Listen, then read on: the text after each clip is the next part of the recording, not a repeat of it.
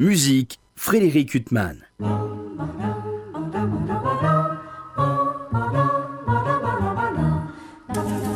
Bonjour, s'il est bien un nom on n'est pas forcément ravi d'entendre sur les ondes d'une radio telle que RCJ, c'est bien celui du pianiste Alfred Cortot.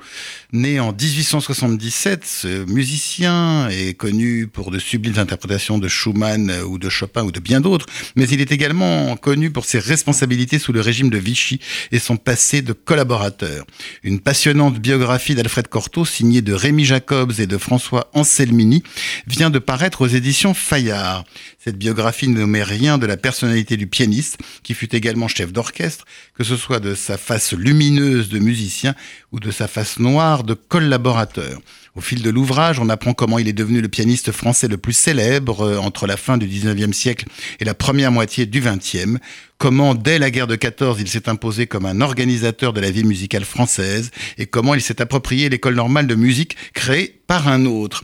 On y voit ses liens avec des musiciens tels que Debussy, Fauré, Pablo Casals, qu'il laissa au demeurant tomber comme bien d'autres durant l'occupation est évoqué également sa passion pour l'argent, les cachets phénoménaux qu'il touchait, notamment lors de ses tournées internationales, au point qu'il prenait les trois quarts des cachets, même quand il jouait aux côtés d'illustres chanteurs. Quant à la période de l'occupation, dès 1999, la grande musicologue Myriam Chimène avait pu l'aborder.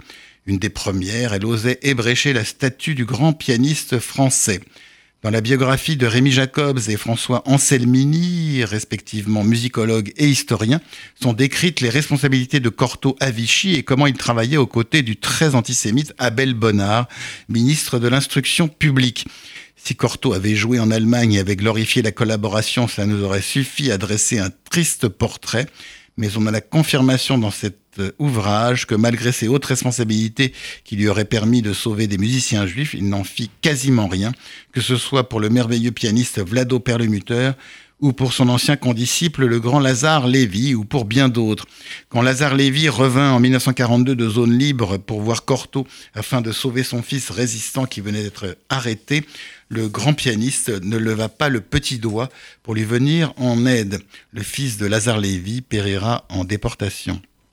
Cortot profitera de la période de la collaboration pour intensifier des échanges culturels avec le régime nazi.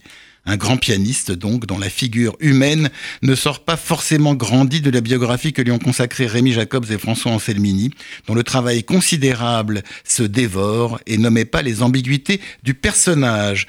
On y apprend que la première femme d'Alfred Cortot, Claudine de Bréal, était juive et cousine de la femme de Léon Blum, dont Cortot fut le grand ami. Cortot avait refusé de jouer en Allemagne en 1938 en raison des lois anti-juives, mais il retourna allègrement à compter de 1939, ne s'offusquant pas qu'on exclut les juifs de ses concerts. Bref, vous l'aurez compris, cette biographie est un travail à quatre mains exemplaire pour qui s'intéresse à l'histoire et à la musique. Et quant à moi, je vous retrouve dimanche prochain à 23h pour une nouvelle interview. Bonne journée sur RCJ.